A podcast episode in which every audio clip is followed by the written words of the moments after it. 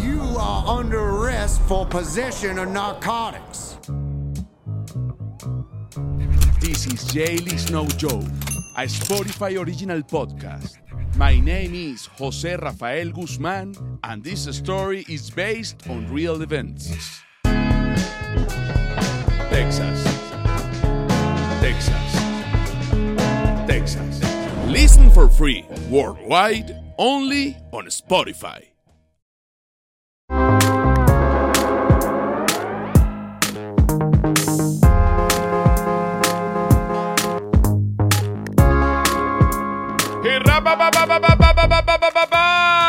Bueno, señores, aquí estamos nada más y nada menos que con Ray Contreras.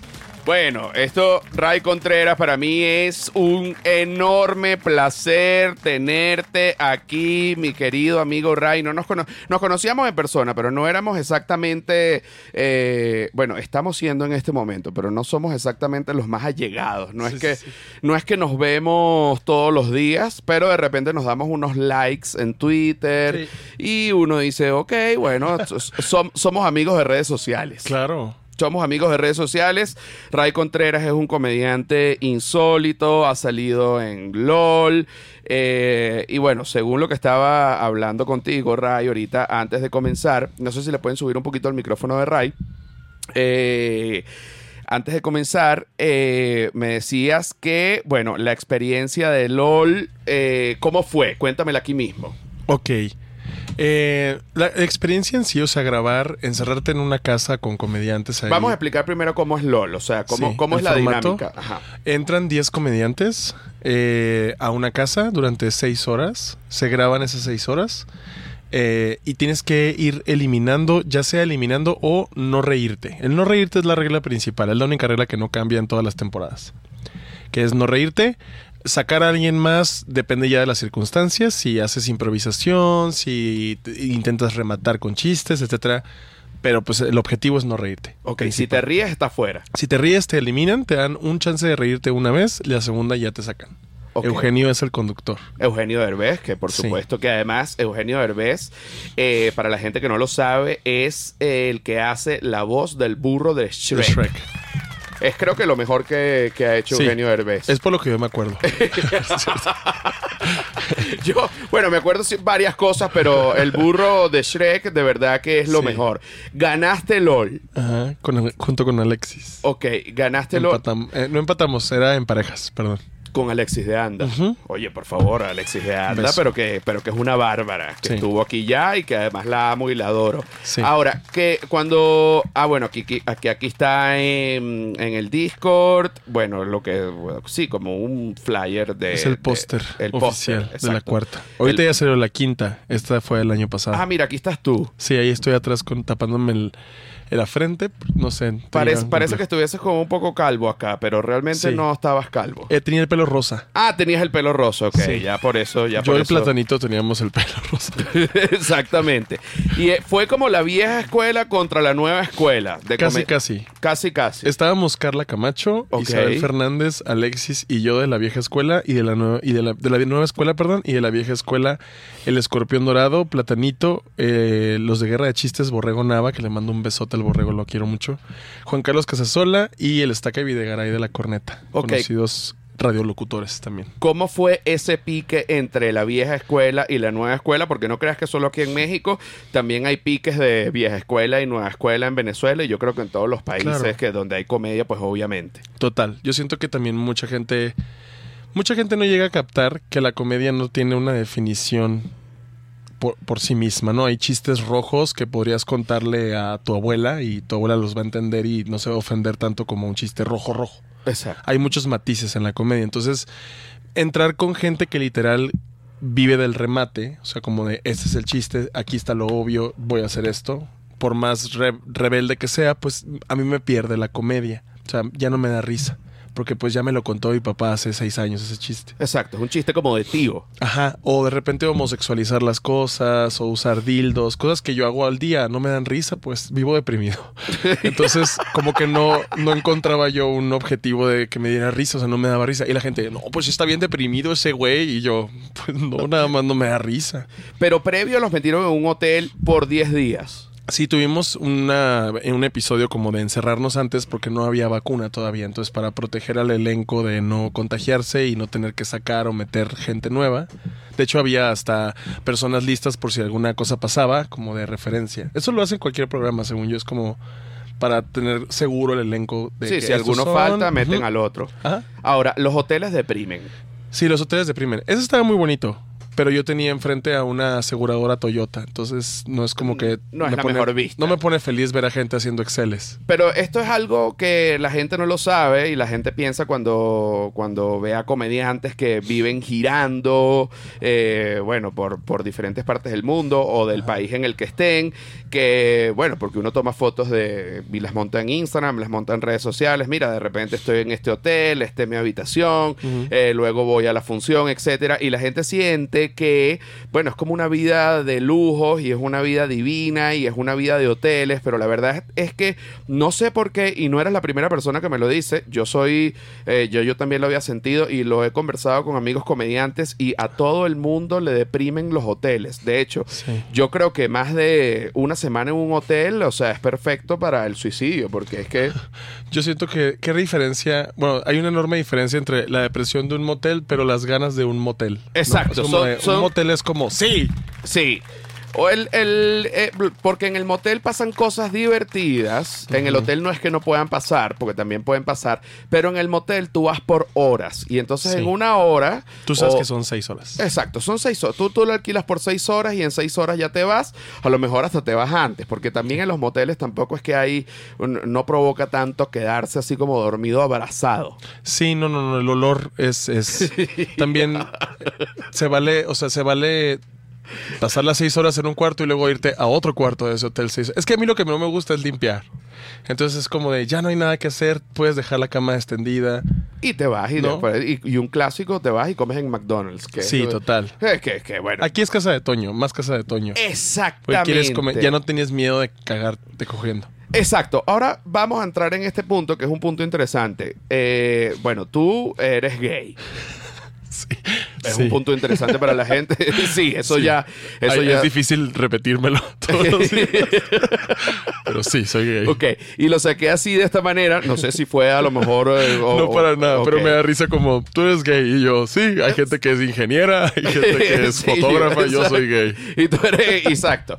Pues, exacto, Ray, Ray es gay y lo saco para, bueno, hablar de varios temas. Primero, eh, ¿sientes tú que el gay nace o el gay se hace? Yo siento que nadie escoge ser gay por gusto, Nace. a menos que se le pague. O que, que también. Eh, Yo he conocido a personas a las que les he pagado por sexo que sé que no son gays, pero pues querían dinero. No, y te voy a decir una cosa. Un tío mío, que en paz descanse, que además eh, considero yo, no, no, no sé si estaba diagnosticado, pero pienso yo que era ninfómano, o sea, dejó como 23 hijos. Eh, bueno, le, le encantaba coger a diestra y siniestra a quien fuese, o sea, literalmente.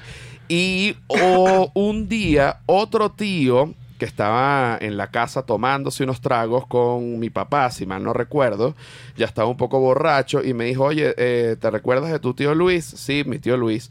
Bueno, eh, cuando él tenía como 18 años, había unos viejos que le pagaban para que él los cogiera. Yo dije, oye, ¿ah?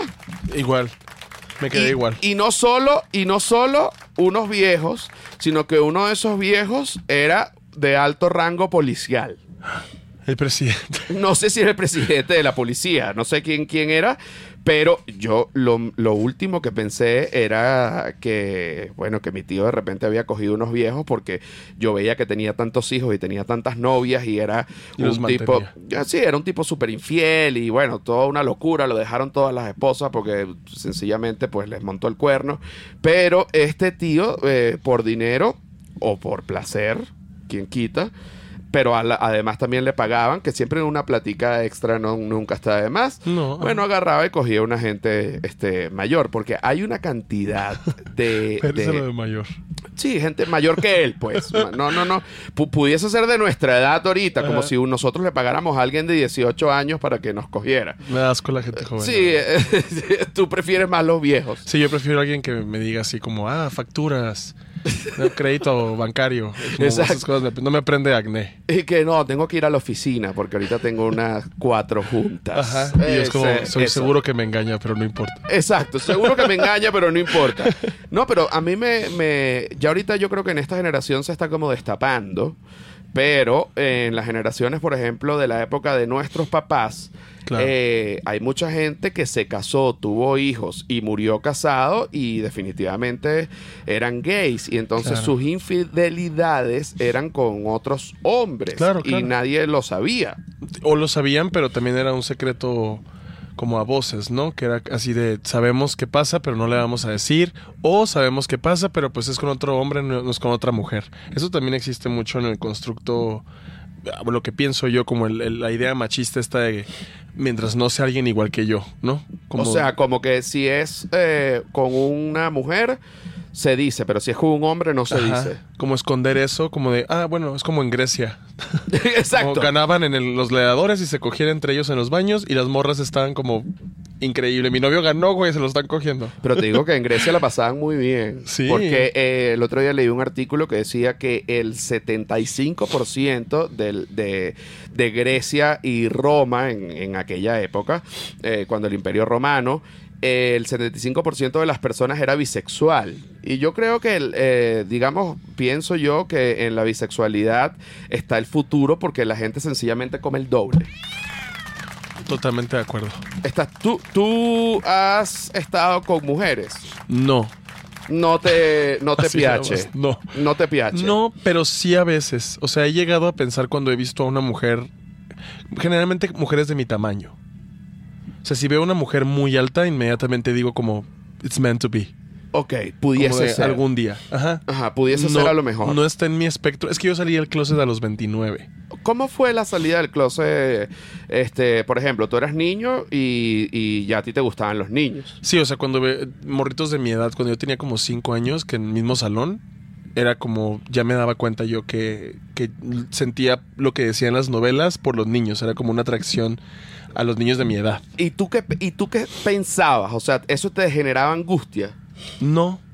Es que no sabía que era el sexo, entonces realmente no era sexualizarlo, simplemente era como Ah, como sí, como que estoy algo muy enamorado. inocente. Ajá, Exacto. como de eso es lo que le enseñan, o sea, lo que a mí me enseñaron como ilusión y pareja de niño, eran gente que se quería mucho y andaban, eh, se comprometían y tenían una relación. Para mí eso era una relación, entonces el sexo ni siquiera, creo que el sexo lo empecé a entender como a los 15, 14. Ok, cuando empezaste a que ya eh, se fue perdiendo la inocencia y comenzaste como que a entender la sexualidad, Ya que vi porno. Exacto, viste porno y Ajá. cuando viste porno, me imagino que la primera vez, eh, hombre, mujer, dijiste, Quiero ser ella. tú sabes que yo tengo un amigo, mi mejor amigo del colegio es gay.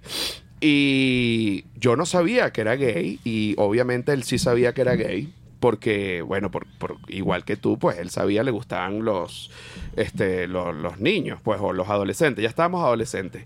Entonces, yo no tenía VHS en mi casa.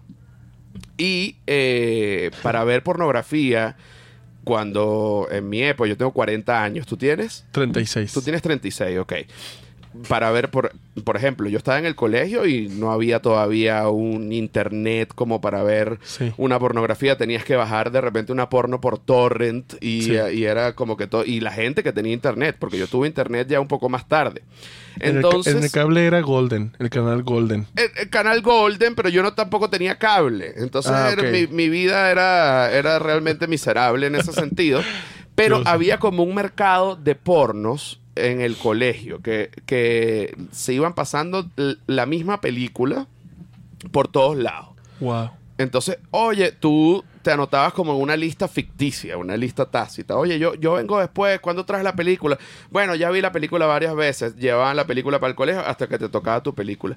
Yo logré tener la película, pero no tenía dónde verla. Entonces yo me iba a casa de este amigo eh, bueno, que era gay, pero yo no lo sabía y que él sí. Y él invitaba a su amor platónico también a ver porno a la casa, Claro. que era otro de nuestros amigos. Entonces, él nos daba una sábana a cada uno para arroparse, para poder masturbarse viendo la, la- la- Sin verse entre ustedes. sin vernos entre nosotros. Pero claro, yo sí veía que yo veía la porno, el amigo mío veía la porno y el amigo mío gay veía al otro amigo. Claro. Y yo decía, pero ¿qué tanto? Pero claro, yo también estaba pendiente este, de la porno. Otra cosa que hacía, siempre adelantaba las escenas hasta que venía la felación. Sí. Y entonces yo decía, pero esa parte a mí no me gusta tanto, yo, yo prefiero ver la, la parte de la vagina. No, a mí sí me gusta. Yo le digo, pero ¿por qué es lo que te gusta? Me dice, no, es que me imagino como si me lo estuviesen haciendo a mí. Es mentira. Todos Es- decimos es eso. todo siempre fue. Mm, Todos todo. decimos eso. Todos Pero decimos, ¿Sabes que me imagínate- quiero imaginar siendo él y cogiéndome a mi prima? Pero era mentira. Sí, yo vengo al norte de México. Que, es que, que hay una cultura mucho más fuerte de machismo. Sí, yo me harté de mi imaginación. Entonces, cuando odiaba a alguien, me imaginaba cogiéndole. Es, que se llama también como el sexo por castigo. Es en mi cabeza. Es casi como una cárcel. Sí. Sí, como en las cárceles, que, ah, tú hiciste esto, ahora te voy a coger. No, y aparte el acceso, el acceso al porno en sí, o sea, el acceso al porno gay era un poquito más difíciles porque teníamos el historial. O sea, en la preadolescencia, adolescencia, temprana adultez, era como, van a ver el historial de mis papás. Entonces tenías que borrar el historial o bajar porno de Ares. ¿Te acuerdas de Ares? El servidor este de música. Yo descargaba porno gay de ahí y una vez descargué una porno de unos egipcios que claramente habían nacido en Texas, eran güerísimos, mamados sin pelo. Tú me dirás, egipcios sin pelo. ¿Qué es Eh, esto? No lo, no lo creo. Y cuando esa fue la primera porno gay que tuviste. Esa es la más famosa. Recuerdo otra donde se tenían sexo dos soldados y el soldado que, que no logró la... Bueno, pero eso es una realidad. eso, eso sencillamente vergüenza, sí, pasa cierto. en todos los cuarteles. Es verdad. o sea, Es eso pasa en todos los cuarteles. Yo lo he hecho. Entonces, Con un soldado. no. Dentro con un de- policía. Ah, con un policía sí, sí lo hiciste. A los policías les encanta, ¿viste? Es que yo inicié mi vida sexual con escorts. Yo no quería enamorarme del pene. Ok. Qué fuerte lo que estoy diciendo. Ok, ok. Es No, pero me, pero me gusta que estamos eh, eh, teniendo este camino, que vamos caminando acá. ¿Qué es un escort? Un gigolo, Ok. como un prostituto. Como un prostituto. Ujú. ¿Dónde? Porque el amigo mío, este también. Ah, sí. Es que es común por lo mismo, como teníamos miedo de salir del closet con otros vatos. Siempre se propaga la información. O sea, es- incluso si, si yo no salía del closet, ya había 20 personas hablando de que yo era gay. ¿Sabes? Como se te nota, pues. O mínimo tienes alguna cosa que Sí, denota claro. eso, ¿no? El gusto en los hombres, la ropa, no sé, como que algo, algo de ahí en tu juventud se te nota, como que tú decían, no, algo no nos convence de que seas heterosexual. Digo, a la gente le debería valer verga. Pero bueno, en esa época. Pero como que chingaban mucho con eso conmigo y yo no quería que se enteraran. Entonces yo no quería salir con nadie que le dijera a otra persona que yo era gay. Bueno, este amigo, eh, que luego me lo contó, él iba por el colegio porque había como un submundo gay en el colegio que efectivamente eran a los que le decían gays porque al final se notaba algunas cosas. Sí, sí, sí. y cuando después que nos graduamos que él me dijo que él era gay él me confesó que había tenido algo con todos esos de diferentes años y de diferentes generaciones. Oye, que si le agarré el pito a este, que si este me lo besé, este me lo cogí. Y un día fui a su casa, ya estábamos grandes, imagínate, teníamos como 28 años y eh, agarramos el ascensor para subir a su departamento y en eso se abre el ascensor y vemos una bella familia contemporánea, pues un, un- un muchacho como poco mayor, pero más o menos como de nuestra edad, con una esposa y un bebé. Y ese hombre se iba desmayando que no quiso entrar en el ascensor. Y yo me di cuenta y yo dije, oye, ¿qué le pasó a este? ¿Por qué este no quiso entrar en el ascensor? Y me dice, no, porque resulta que cuando teníamos 16 años, él me pedía que yo me lo cogiera. ¿Mm? Salud. Salud, amén. Salud, amén. Que Dios Más te- el tof. Que Dios te, más el top, que Dios te bendiga, hijo. Es que es muy común, siento que es muy común cuando la gente no, o sea, como que exponerte y vulnerarte más en los hombres se nos crió como que estaba mal, desde llorar. O sea, llorabas y Sí, era como, claro, no claro, llores, claro. y no llores, y tú eres hombre, y no debes de llorar. Entonces, desde ahí es como bloquear emociones que nos hagan sentir vulnerable. Y pues, ¿qué es más vulnerable que decir, me depilé el culo? Ok. que por cierto es una práctica, pero eh, eh, te voy a decir, no, no es una práctica necesariamente gay. No, pero es muy común en los gays. Es muy común en los gays y si uno como heterosexual dice, oye, me depilé el culo, la gente Bendito va a decir, Dios. ay, pero ¿por qué? ¿Y ¿Acaso tú eres gay? Y no tiene nada que ver realmente No. una cosa con la otra. No. Ahora, tú vienes del norte de México, que es como la zona más varonil mexicana, Entre comillas. entre comillas. Porque también si les dices, su equipo de béisbol vale madre, lloran. Exacto. Entonces realmente no es que digas tú la virilidad andando. El norte de México está igual que el sur, está igual que el centro. Es el, es, depende de la cultura del machismo. O sea, en Hermosillo, si tú le dices a tus papás, soy gay. En aquel entonces, ¿no? Cuando yo estaba más joven. Le decía, soy gay, te decían, bueno, pero te vas a casar con una mujer. O sea, no, no, no, está bien, pero pues te casas con una mujer y andas con morras. Ya o, va. ti- o Eso- tienes hijos. es- eso pasaba. Sí, o sea, yo me enteré como de dos matrimonios que yo sabía que el vato era gay. Y lo casaron. Lo casaron para que no anduviera de... O sea, tú, tú podías decir en tu casa, mira, yo soy gay. Ah, bueno, perfecto. eh, haz lo que tú quieras, pero tú, tú te vas a casar con una mujer. como que la regla era no hagas cosas gays, ya. O sea, no está mal. Te vamos a querer mucho, no te vamos a correr de tu casa, pero no puedes actuar gay. Ok, No puedes, no puedes estar con hombres. O sea, Sí. soy gay, sí, no hay problema, pero Ajá. no puedes estar con Ajá. hombres. Como de la prohibición es totalmente al pecado. O sea, la crianza que yo recibí fue católica. Nunca me dijeron eso mis papás porque yo salía de closet con mis papás ya, o sea, estoy hablando de hace cinco años. Pero antes, A los 31. Ujú, Ok. con ellos. ¿Cómo fue? Eh, claro, porque con tus amigos y en la vida social ya sabían. Sí, ya y, sabían. Y ya, pero tus papás no sabían. Mis papás sabían, pero no querían hablar del tema. O sea, es, una evasión del tema como no existe. Exacto. Te- no te preguntaban, mira, y no tienes novia. No, nunca me preguntaban lo de la novia, jamás. A mi hermano le preguntaban lo de la novia antes de decirle buenos días. A mí jamás. O sea, como que yo sentado decía, ok.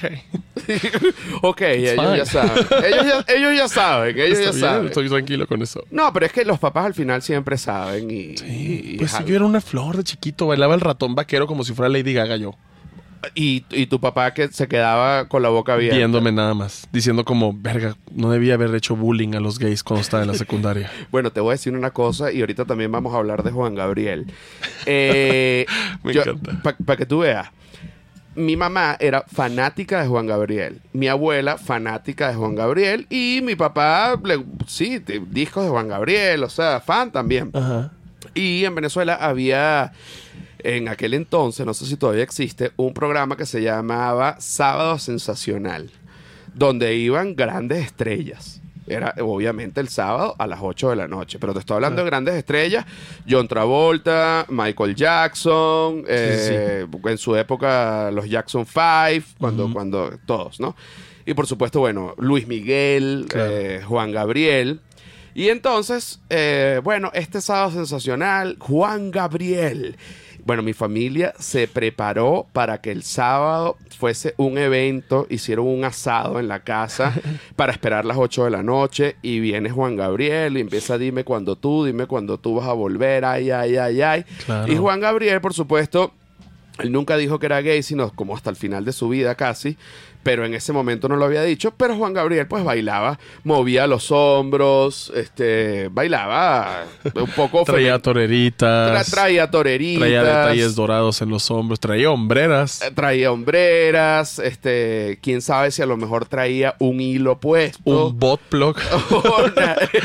no sabemos, no tenemos idea. no lo sabemos, a lo mejor lo tenía, a lo mejor no. De hecho, hay una entrevista muy famosa donde Juan Gabriel, o sea, joven, le Habló dicen, de bot "Usted- plug". tú eres homosexual. Y le dicen, lo que se ve no se juzga. Lo que se ve no se pregunta, creo que es lo que dice. Y sí. todos así. Sí, todo el mundo dice, bueno, ok. Y se lo re- creo que se- incluso se lo repiten, pero eres o no. Y él se lo vuelve así, que lo que se ve no se pregunta, ¿vale? Que ya está. Incluso Juan Gabriel estuvo casado. Sí, Juan Gabriel, Juan Gabriel también tiene un libro donde habla de sus amantes hombres. Ah, bueno. Tiene un libro donde habla de acerca de las memorias que tenía. Obviamente no dice, y tuve intimidad con él. Dice como, y yo y Rogelio nos fuimos al cuarto. Ah, bueno, claro. Y es como de, pues pueden pasar muchas cosas en un cuarto. bueno, ¿no? Pueden algo- jugar ajedrez. Exacto, no, a lo mejor sí, exacto. Jugaron ajedrez, a lo mejor O se comieron un- unos tacos. Espadazos seguro. espadazos seguro se dieron. No sabemos. Sí, no sabemos. Entonces, yo estaba viendo a Juan Gabriel, yo te estoy hablando, yo tenía como unos 5 años. Y yo estoy viendo que toda mi familia está adorando a Juan Gabriel. Y en eso vienen los comerciales. Porque después Juan Gabriel iba a seguir cantando. Se van todos a la cocina a servirse unos tragos, a buscar comida, etc. Y yo, y queda la repetición de lo que había hecho Juan Gabriel hasta ese momento. Como que los mejores momentos de Juan Gabriel. Ahorita seguimos con más y ponen a Juan Gabriel en cámara lenta a mover los hombros. Y yo, y, y él se aga, o sea, porque él movía los hombros y se agachaba como levantando un poco el culo. Entonces yo, Claro, es claro, soy un niño de 5 años y estoy viendo que mi familia adora esto. Y yo me pongo a bailar como Juan Gabriel, empiezo a mover los hombros y a parar mi culo de niño, ¿no? Y cuando llegó mi mamá, me dijo que no hiciera eso, que me iba a dar una cachetada, que eso lo podía hacer Juan Gabriel, pero que yo no lo podía hacer. Y yo de cinco años dije, no entiendo nada, porque... Estoy si es- bailando. pero si estoy bailando como Juan Gabriel y ustedes lo están aplaudiendo porque yo no puedo bailar como Juan Gabriel. Y me dijeron que no, que no podía bailar como Juan Gabriel. Tuve otra experiencia pseudo trans. Me encantaba. Mi papá escucha este podcast, ahorita se desmaya. Este, me encantaba cuando mi mamá salía, mi papá trabajaba todo el día, mi mamá salía, y yo me ponía los tacones de mi mamá y me maquillaba todo de mujer, completo. Y me veía en el espejo. Hasta que un día llegó mi mamá y me vio maquillado de mujer y me dio una cachetada. ¿Por qué te pintas mejor que yo? No, no me dijo porque te pinta mejor. ¿Por qué haces eso? ¿A ti te gustan los hombres? No, solo me estoy pintando la boca como tú te pintas la boca. Es que hay muchos de esos constructos. O sea, es mucha la, eh, la organización social que tiene la, cualquier sexualidad, vamos a hablar en general, incluso de las identidades. Yo la he entendido de, te da miedo que sea propio. No te da miedo verlo, no te da miedo estar ahí. O sea, la gente que es homofóbica en realidad no llega alguien y le quiere pegar a un gay nomás por pegarle a un gay, tiene que provocársele. ¿Cómo se le provoca? A lo mejor los gays se dieron un beso y a él le molesta. ¿Por qué le molestaría? ¿Por qué te.? Pues exacto. ¿por qué Desde te ahí, desde ahí trabajamos la, la conciencia. Es como, ¿por qué te molesta que alguien haga algo si no te lo está haciendo a ti? Es que mis hijos, tus hijos no están aquí, no están viendo esto. Y si tus hijos ven un beso entre dos hombres, pues les explicas que ellos dos se aman y ya, ¿qué diferencia hay? No es que no es normal. Ah, ok. Viene desde la enseñanza del abuelo, del tatarabuelo, del tataratatarabuelo, que seguro era gay.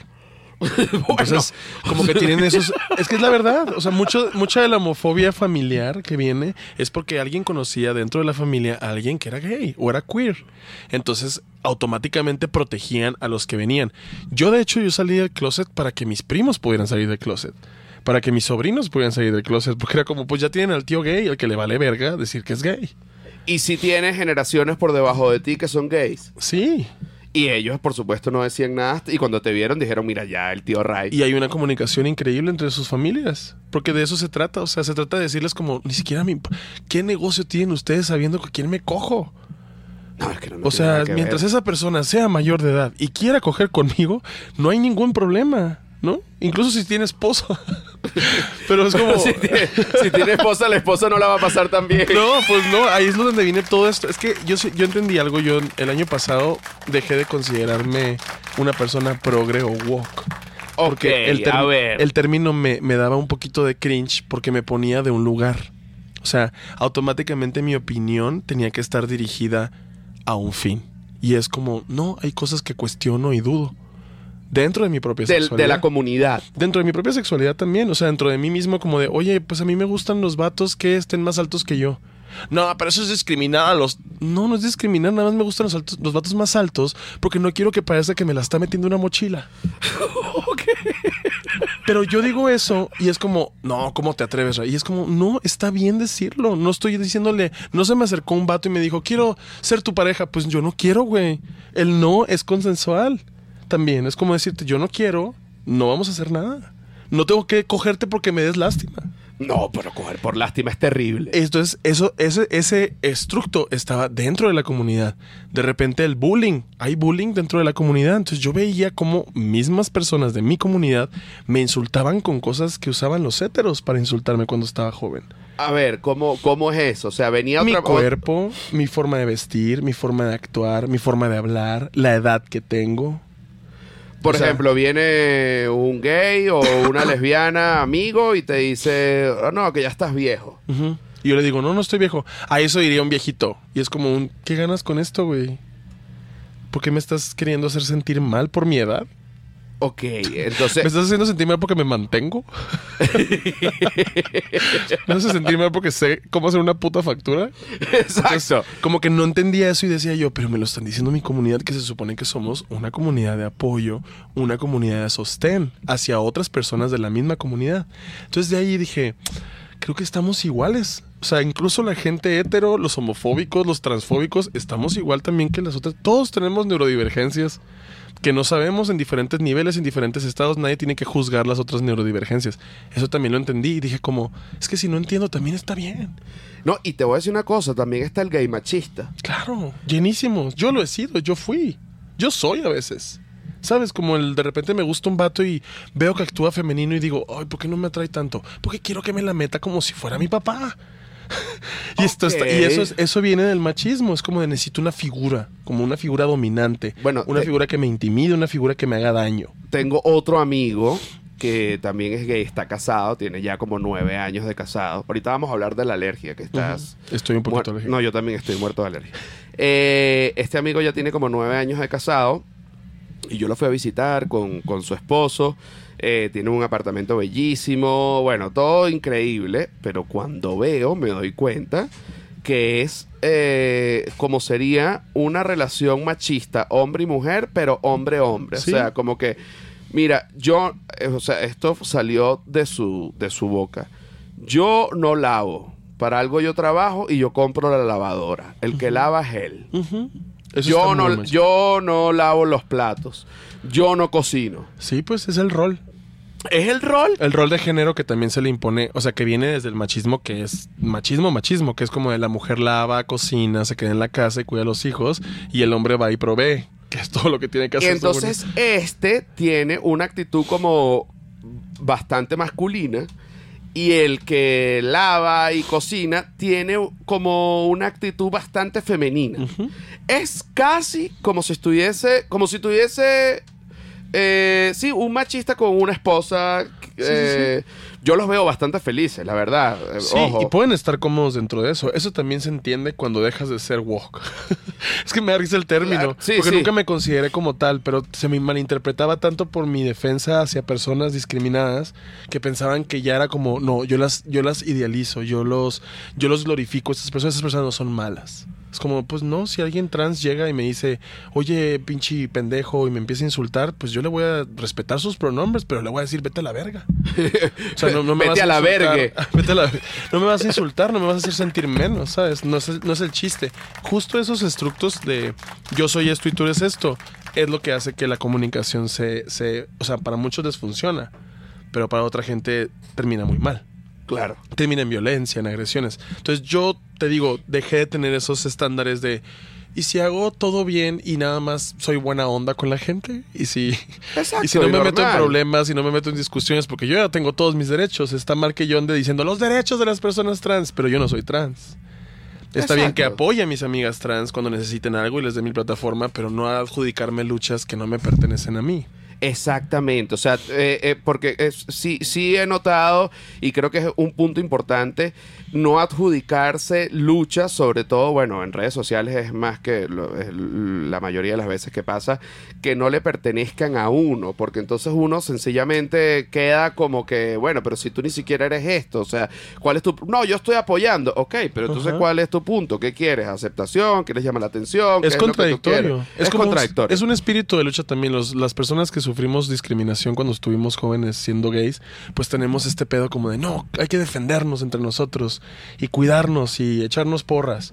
Pero ya que creces también te das cuenta que hay mucha gente lastimada.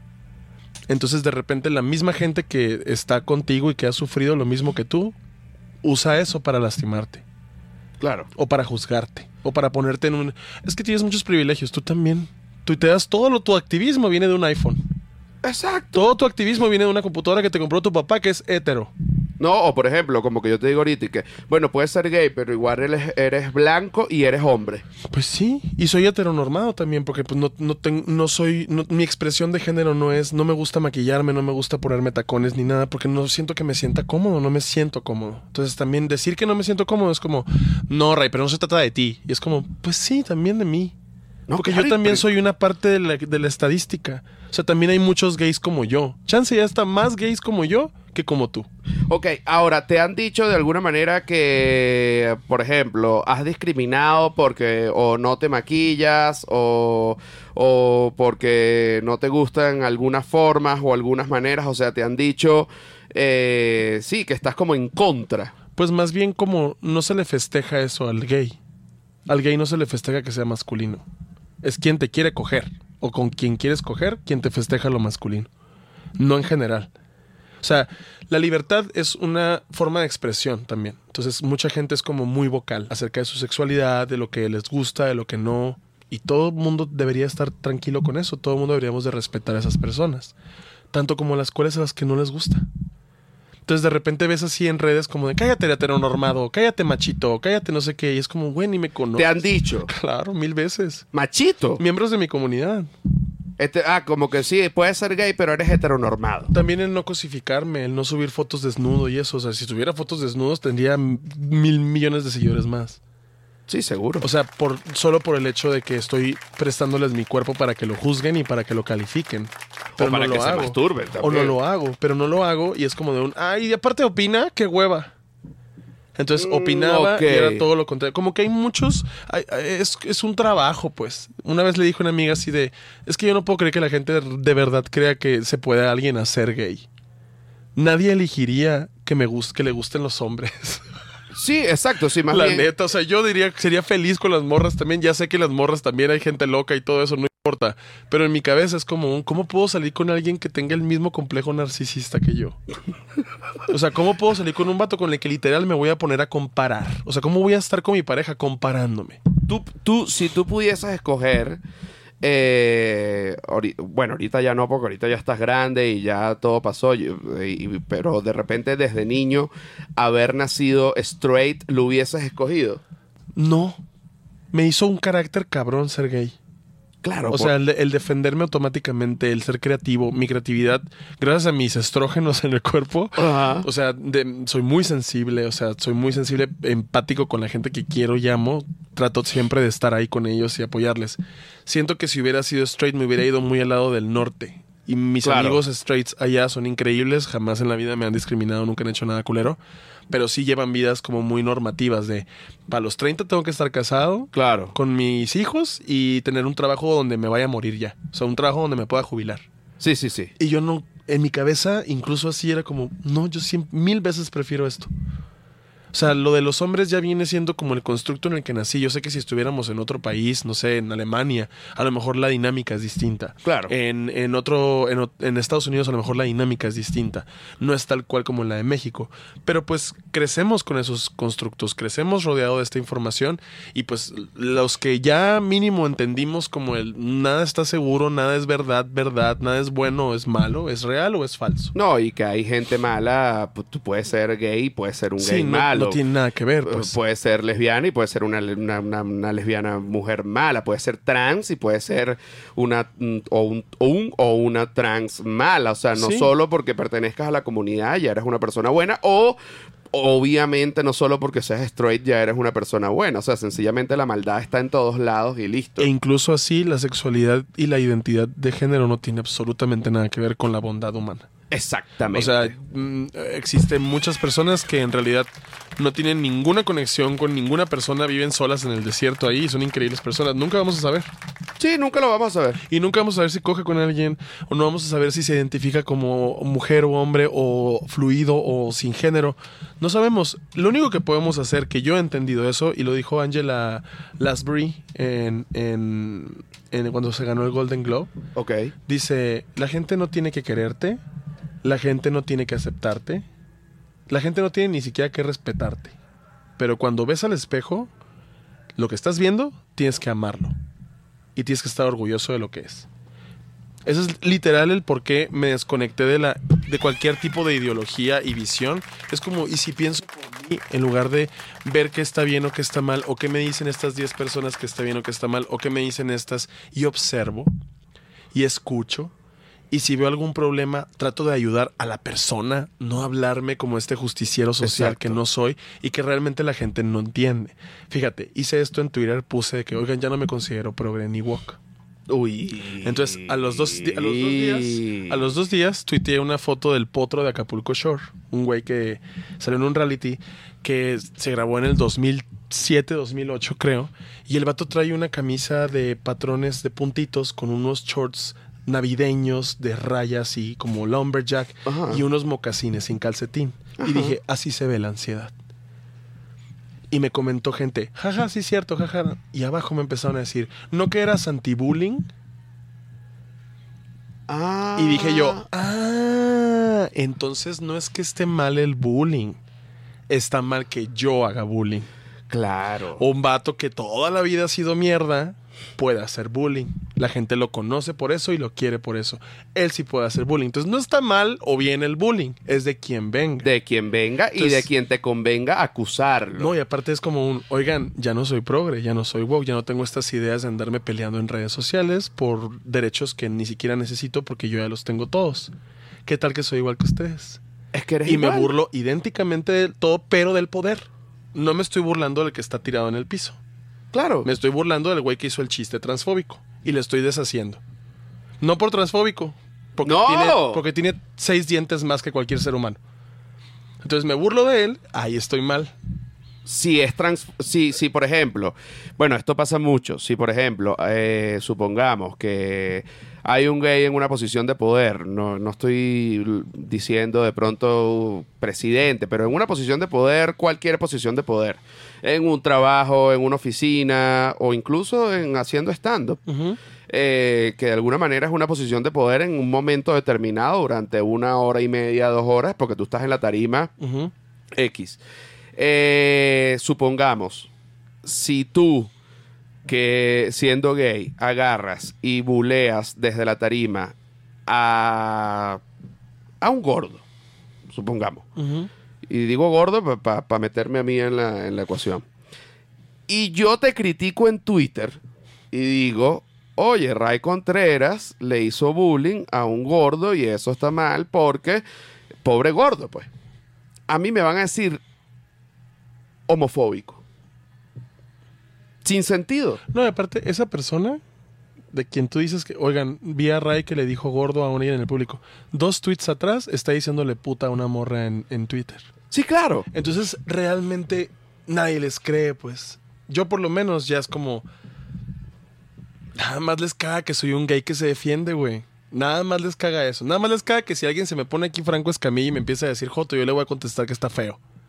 Y les va, y les va a emputar que yo lo haga, porque ¿cómo se atreve a decirle? Es que no manches, es que... Y es como, pues no me importa, güey, así de verga me vale. No, pero y además, bueno, una- eso por un lado. Y cuando algo es verdad, es verdad. Pero me refiero, ¿entiendes? Yo soy Joto, ustedes. Pero la verdad es eso, o sea, es como... Es como No, o, o- o Franco es feo. Fra- Franco no es el más bonito. Franco no es el más No, bonito. Alguna vez me dijeron, eres el más guapo del stand-up. Y yo, pues Yo- sí. y, te, y te lo voy a decir. te lo digo acá y pensaba abrir con eso cuando, cuando iniciamos esto, pero lo olvidé. Pero te, te lo digo y te lo digo aquí mismo delante de toda la gente que nos está viendo. Tú eres el más guapo del stand-up mexicano y sin duda lejos el más sexy. Diría yo que eres como el maluma del humor. Diría yo, diría yo. Gracias. Mira que yo siempre, a mí siempre me, me he tenido como un deseo de ser sexy. Lo eres. Y, y muchas gracias. Todos lo somos. mucho- muchas gracias, muchas gracias. Pero tú eres más. Gracias. Tú eres más. Yo te veo que de repente un tatuaje, yo no, no recuerdo, pero un tatuaje como de culebra que tienes. Ajá, este. Ajá, un tatuaje como de culebra. Y entonces se te tomas esa foto como de perfil viendo a la cámara que tú dices, oye, pero este muchacho de verdad que sexy, sexy, sexy sí es. O sea, es, si hay algo que es, es sexy.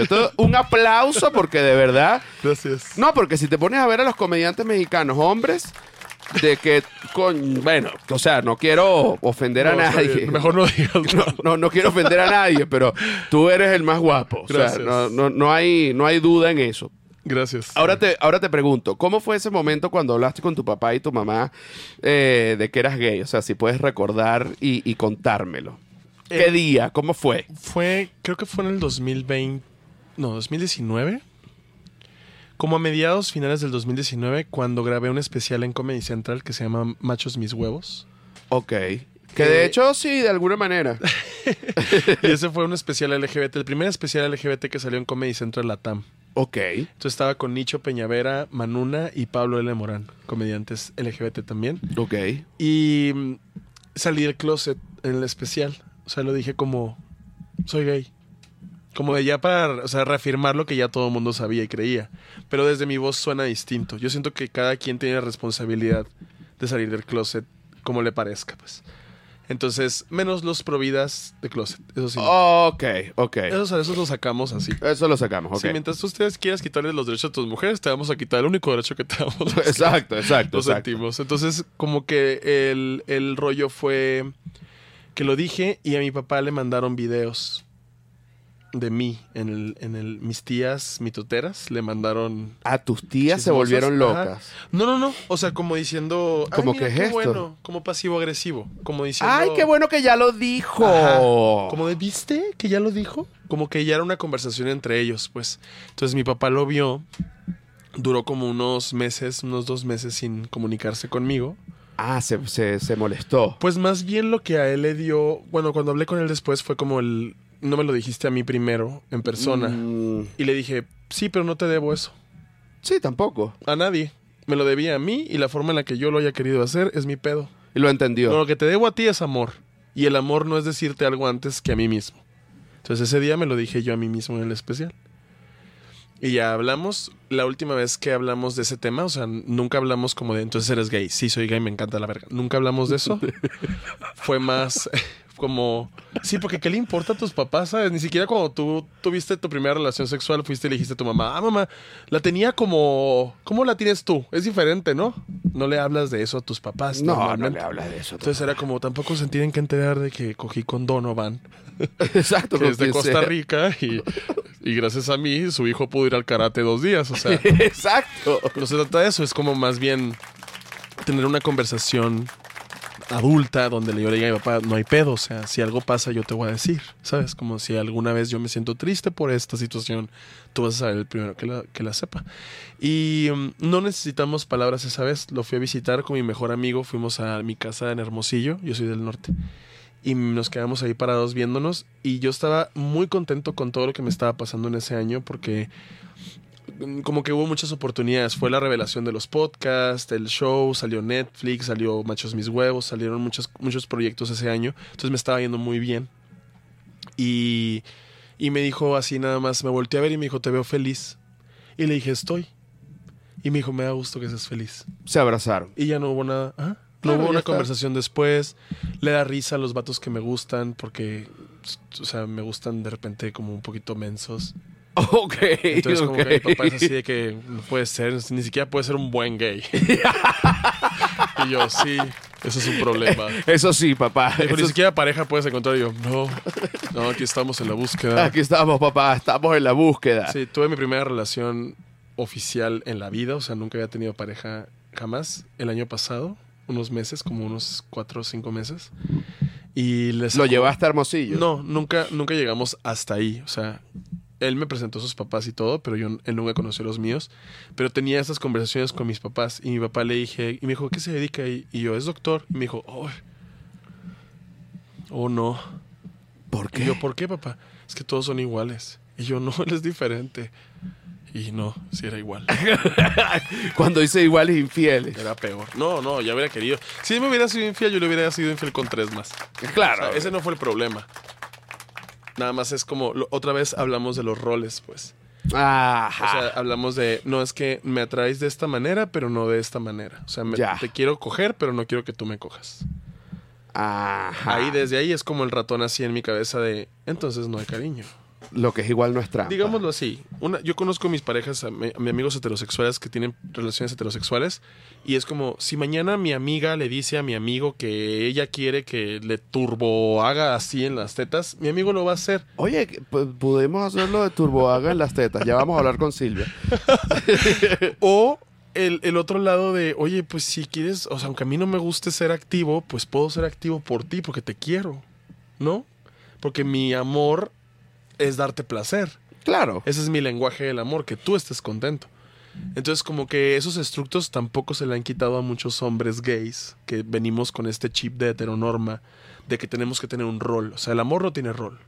Incluso en las relaciones heterosexuales, si mañana ella llega y te dice, quiero meterte un cono de estacionamiento, y tú quieres que te lo metan, no va a ser gay. Lo que pasa, es que- lo que, pasa es que un cono de eh, estacionamiento es muy grande. Pero pudiésemos negociar otra cosa. No, no porque me lo metan, sino por el tamaño. También estoy hablando por mí, yo mido dos metros. exacto, exacto. Pero justamente por aquí, qué bueno que estamos caminando porque tenemos a nuestra experta en preguntas, Silvia Patricia. ¿Cómo está Silvia Patricia? ¿Cómo me le va? ¿Qué tal? Yo vi, yo revisé también eh, tu podcast, Amigos Imaginarios, y también tienes un amigo imaginario que no se ve en cámara. Lo amo, Mansusu, el mejor productor del mundo. Exacto, Silvia Patricia, eh, que bueno, es, es- es la- para mí la mejor productora del mundo. Y también, bueno, eh, bueno, es mi novia. Increíble. Exacto. Eh, y tengo, eh, ella tampoco sale en cámara, o sea que es una voz, la gente Imaginaria Amiga también. un poco. imaginaria. es un- exacto, es como una amiga imaginaria tal cual. Eh, ahora, te- tengo una serie de preguntas eh, que yo hago unas sesiones de preguntas los domingos por Instagram, que me ha ido muy bien. Eh, yo algunas las hago en tono de humor y otras de verdad las, las respondo, bueno, desde mi criterio, ¿no? Con seriedad. Exacto, con seriedad. Eh, y la gente le fascina, dice, oye, tú deberías ser psicólogo, otros se ríen, otros se molestan, lo que sea. Pero lo cierto es que desde que estoy haciendo las preguntas, los números en Instagram van para arriba. Yo te, te recomiendo que hagas dinámica Sí, de preguntas. Justo eso quería hacer, como que quería regresar a redes también. Me No. alejé un tiempo. Sí, te vi que te estabas alejado un tiempo, pero está muy bueno. De hecho, sigo a una mexicana que tiene el pelo corto amarillo que se llama Elan. Ajá. ¿Sabes quién es? Sí, sí, sí. Bueno, ella hace preguntas de Instagram y las responde, pero con, pero de verdad que me fascina. Y cuando me puse a verla ella dije, oye, pero es que por su, pero es que esto, esto hay que hacerlo. Y de verdad que me he puesto a hacerlo y me va muy bien. Pero tengo varias preguntas que me han hecho a mí. Yo di mis respuestas en su momento, pero te las quiero hacer a ti. Silvia Patricia va a ir. eh, Podemos poner una, una música, un piano para ambientar estas preguntas o algo. Para que sea, sí, para que sea como un momento. Para que sea como un, un pequeño evento. ¿Ves? Ok. ¿Viste? Ok. Aquí estamos. Ok. Bueno, aquí tengo una pregunta que te hicieron que dice, dejar un trabajo que ya no te hace feliz, ¿cómo hacer que con el miedo de lo que viene? El miedo para mí es un motivante. Yo hice eso. Dejé mi trabajo por el stand-up. ¿Qué trabajo tenías tú? Era, era diseñador gráfico en una agencia. Yo era odontólogo. Wow. Y yo dejé todo. yo qué vergüenza. no, está muy bien. Ya aquí te medí.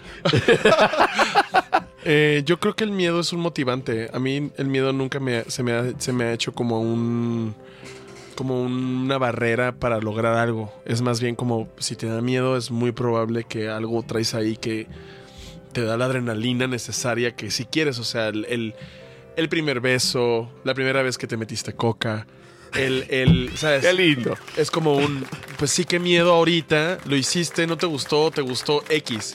Seguiste haciendo otras cosas, no te, no, no te vas a morir por eso, ¿sabes? Como siento que muchas veces más con el trabajo, no sé si esta persona sea millennial, pero a los millennials nos pasa el, ¿qué va a pasar en el futuro? Sí. ¿Qué va a pasar en el futuro? Nos crearon diciéndonos el futuro, el futuro, y nos dejaron una economía de la mierda.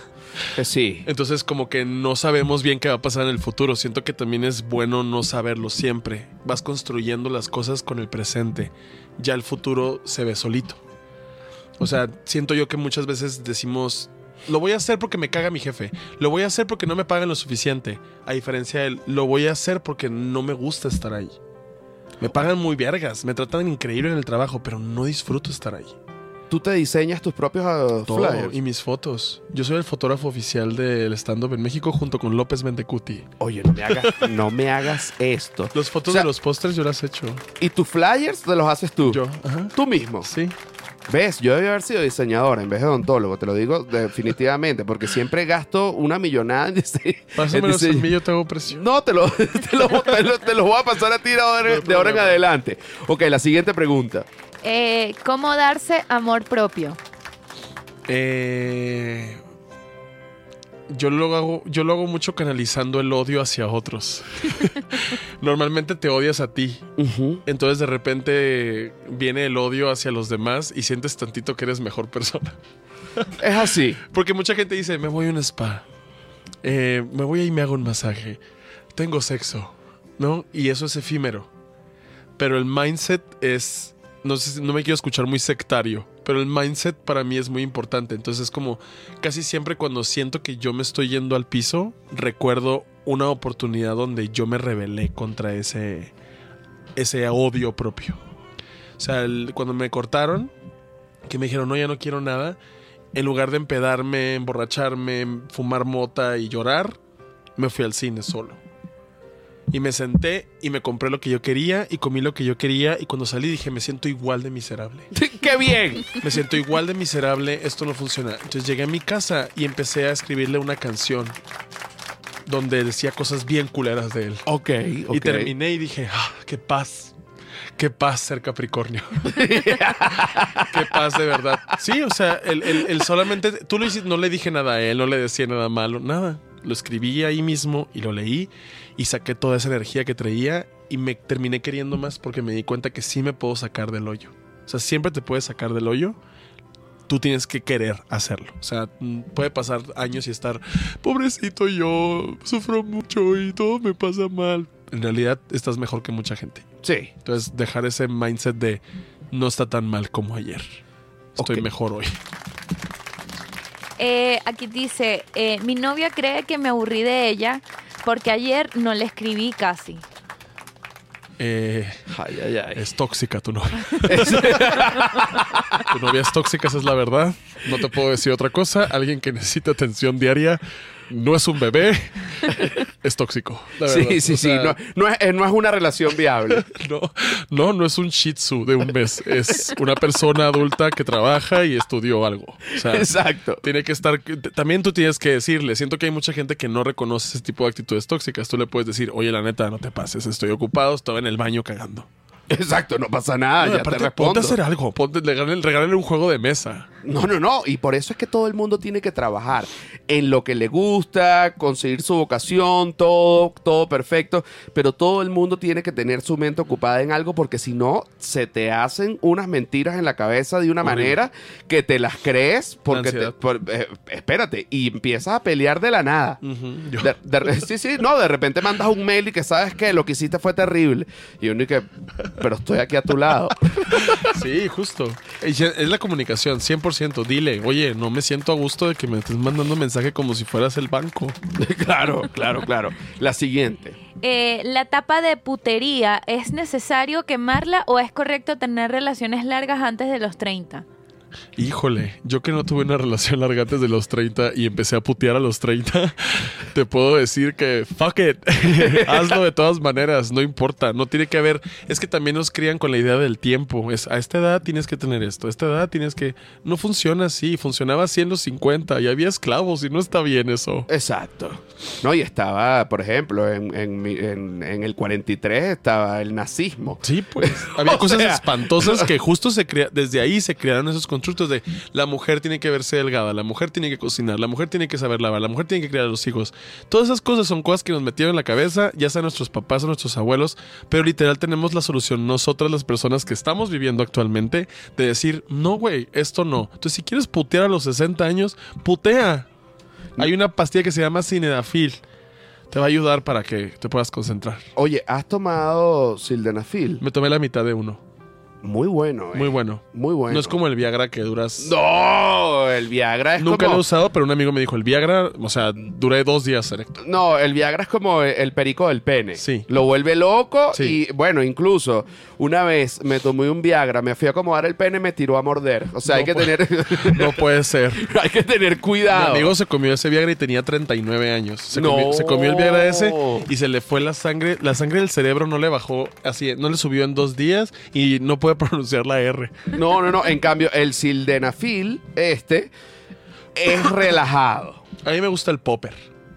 Que también está bueno. Sí, el popper a mí me relaja. Que también está bueno. Que también está bueno. El popper, bueno, dicen que el popper es un relajante anal. Sí, es un dilatador. Es un dilatador. Pero solo en el sexo. Ya la gente que se lo mete ahí en fiesta está rara. Está raro porque al final, ¿para qué? ¿No? Y además Sí, el pues, efecto ¿por qué dura muy poco. ¿Por qué quieres tener el culo dilatado en una boda? ¿Qué objetivo? Y mucho, ¿Qué menos objetivo en, hay? mucho menos en una misa. Vas a sacar la licencia. Exacto, no, no lo hagas. No te van a tomar foto de ahí. no lo hagas. A ver, la siguiente. Eh, bueno, esta es un poco fuerte porque dice, mi novio me pegó, lo perdoné, pero sigue siendo un ofensivo verbal. ¿Qué hago? Déjalo. Déjalo, hermana, déjalo. Ya sé que suena feo decir, o sea, no es la persona que amas, no es el güey que salía contigo. Ese güey te invitaba a salir, te compraba todo, te buscaba todos los días, te hablaba, te decía mi amor, mi cielo. Ya no lo hace, te lastima. Aléjate de él, no está bien. Y mándame un inbox, yo consigo quien chingados te, te lo... Así, mira, así lo Pero rapidito, Así. pero rapidito. Así es, bien culones son los vatos. Le pegan a las mujeres porque no le pueden pegar a un pinche vato. Ajá. Son culones, se van con la persona que tenga menos fuerza y se está aprovechando de ti por eso. Métele un vergazo tú también, agarra la escoba y dale un vergazo en la frente. Claro, en el. En el, Si en no el- lo quieres dejar y quieres ser igual de tóxica que él, agárrense chingazos los dos, pero parejo. Agárrale, agarra así una arma blanca.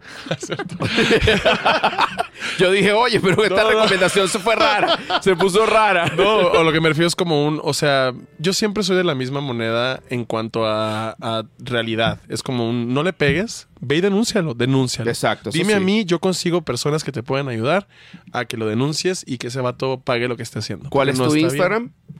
Ray Contreras R. Ok. Mándame inbox. Si fuiste la persona que le, me- me- le comentó aquí a, a- a- O sea, que sea algo real, porque también de repente así van a llegar 10 inbox de... Sí, sí, claro. Y que a "Ay, mí también me pegaron. con José". Sí. Y no está bien. Entonces, si es real, dime, yo puedo conseguir amigas mías que son mujeres muy, muy entrometidas en esto de, de que la violencia hacia las mujeres acabe. Te puedo recomendar con ellas y ellas pueden buscarte a alguien que te pueda apoyar psicológicamente e incluso fiscalmente si quieres meter una demanda. Está. vatos hay que meterlos a la- Sí. hay que esos vatos hay que meterlos a un reclusorio para que entiendan qué chingados es. Estoy de acuerdo. Siguiente pregunta. ¿Es normal que un hombre siendo hetero se meta un vibrador por el culo? Sí. El vibrador no tiene nada que ver con tu sexualidad. Ajá, explícalo, el por vibrador favor. Ray. es un estimulante que va a estar en tu ano. El ano es de todas las personas. Todas las personas nacimos con un ano y una opinión. Triste que la opinión sea más fuerte a veces que el ano. Pero todas las personas tenemos un ano. Y los hombres, ocasionalmente, la mayoría, tenemos la próstata ahí. Entonces, cuando se estimula nuestra próstata, nosotros somos dóciles, nos gusta leer, nos vamos a caminar y decir como, ay, qué padre el sol. Podemos fumar mota a veces. Me estoy yendo. Pero en sí no tiene nada que ver con la orientación sexual estimular tu propio cuerpo. O sea, es tu pareja. O sea, si una morra llega y le mete un dildo o un dedo a un vato, no están cogiendo de manera gay. Es una morra cogiendo con un vato. Exactamente. Entonces, la neta, muchas de las cosas. De repente veo, he visto porno que me gusta. Que digo, ah, mira, o sea, la morra le está chupando la cola al vato y lleva ahí 40 minutos. No hemos visto otra cosa, el vato no la trae parada, le está chupando la cola 40 minutos. Estoy viendo lo que hacen dos gatos. Exacto. Y, y me da paz. Y digo como, mira, ¿ves? El vato masculinísimo era, era el plomero que llegó a ayudar a la pobre mujer en apuros. Y ella le está, ella le está checando la plomería a él. claro. Y eso está chido. O sea, es como nadie aquí cambió de orientación y no tendría nada de malo que la persona fuera gay o no. Nada más les gustó. O sea, hay gente que siente muy muchas ganas de estimularse. Yo, por ejemplo, no formo parte muy continua de mi parte de enfrente. Me gusta más estimularla de atrás porque me siento más cómodo en eso. Estoy Ah, yéndome muy ok. lejos con la respuesta. Ok, ok, ok. Hay una cosa que se llama fimosis. A ver. ¿Sabes qué es la fimosis? No, no lo Los tengo no claro. judíos nacimos con el prepucio eh, entero. Yo, no, yo. No se nos opera. Ajá.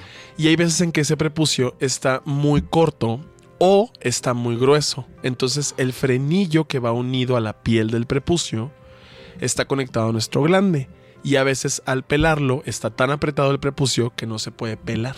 Y duele. Como un caballo que los está jalando hacia Ajá. atrás. Es como si intentaras. Es como si intentaras sacar papilla de un, de un salero.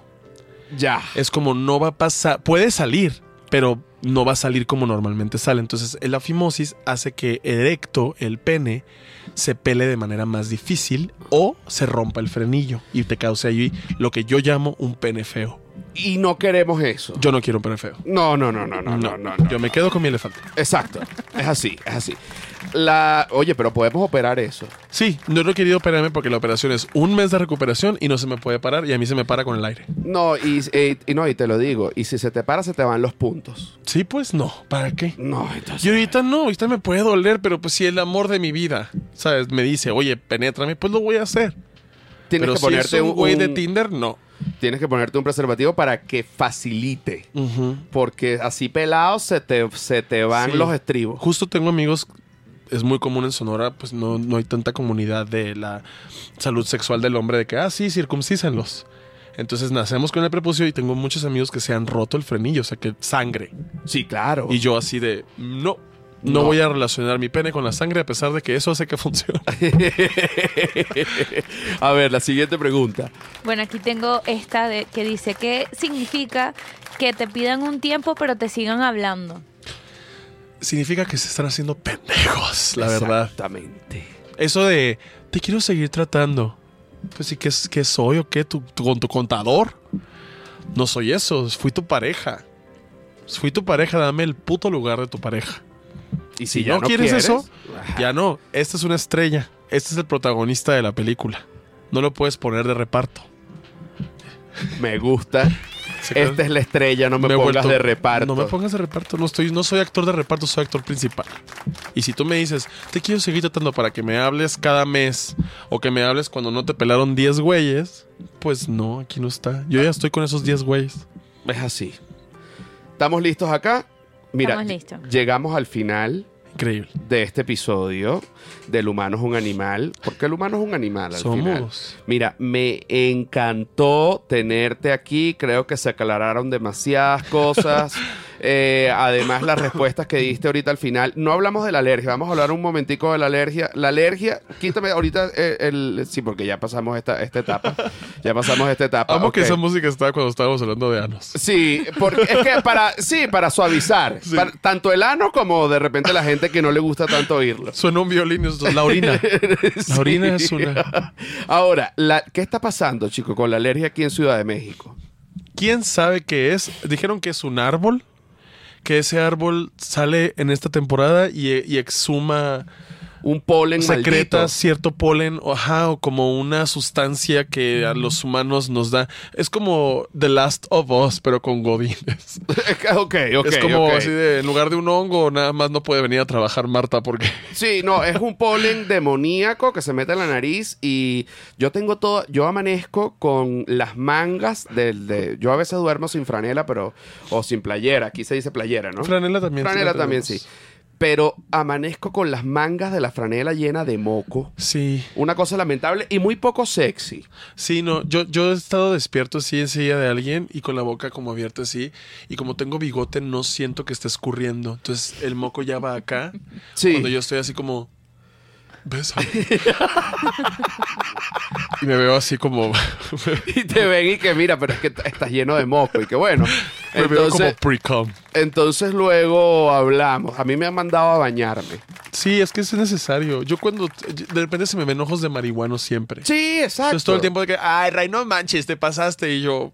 Nada más Soy blanco. Solo tengo alergia, déjenme. Es que es, es una enfermedad de los blancos eso. Sí, y se te pone. No, porque también te pueden decir que te metiste coca porque se te pone la nariz Total. roja. Por ejemplo, mientras eh, comenzábamos, yo me estaba rascando acá porque me pica la nariz. Mucha gente va a decir, ah, te metiste lo que llaman la coca medicinal, el perico medicinal. ¿Qué hay eso? Yo nunca me he metido coca. No, no hay perico medicinal. Ah. Es, Ahí está. es hacerse pen- es como marihuana medicinal. Es como, no, no, abuela, no te vas a curar de la reuma por el, la marihuana. Nada más queremos que te calles tantito. exacto, exacto, exactamente. Mira, ya llegamos Aquí al. tengo, ah, si quieres, para cerrar, cinco lecciones que nos ha dejado Juan Gabriel en sus canciones. ah, que no hablamos de. Juan Gabriel, ok. sí, increíble, por favor, creo que Ah, este- bueno, pon una música ahí de Juan Gabriel rápido.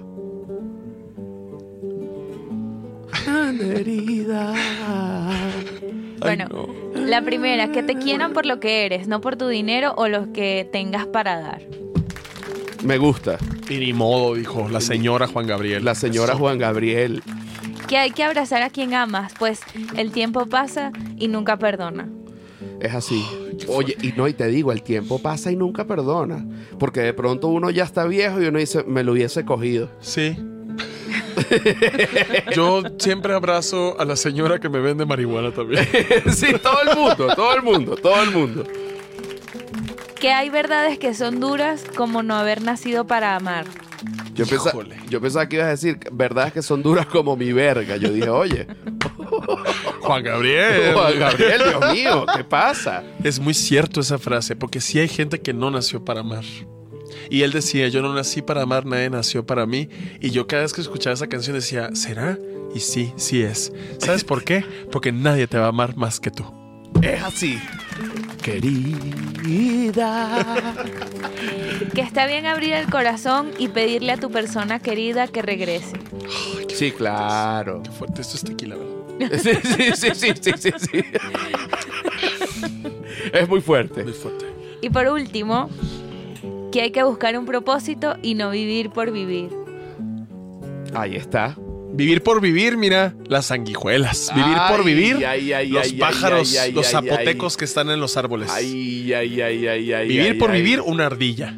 Pero tú no. Pero tú nunca. Tú nunca. Tú vive por algo. Y Lo aquí- que sea, aunque sea para ver un programa. ¡Querida!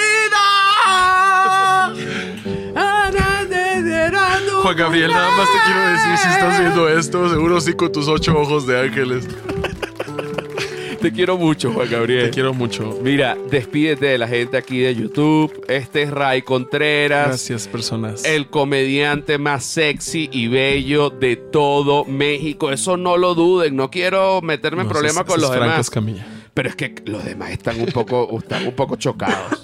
Aunque Alex Fernández ha puesto. Todos, a mí todos se me, yo a todos les he tomado fotos y todos se me hacen atractivos. Nada más, o sea, cuando me dicen a mí digo como de, ay, pues, o sea, tan, es como si ves zacate quemado y luego ves una bugambilia aplastada. Sí. Te fijas en la bugambilia, pero está aplastada. Agarra esa bugambilia y ponla enseguida a Ricky Martin.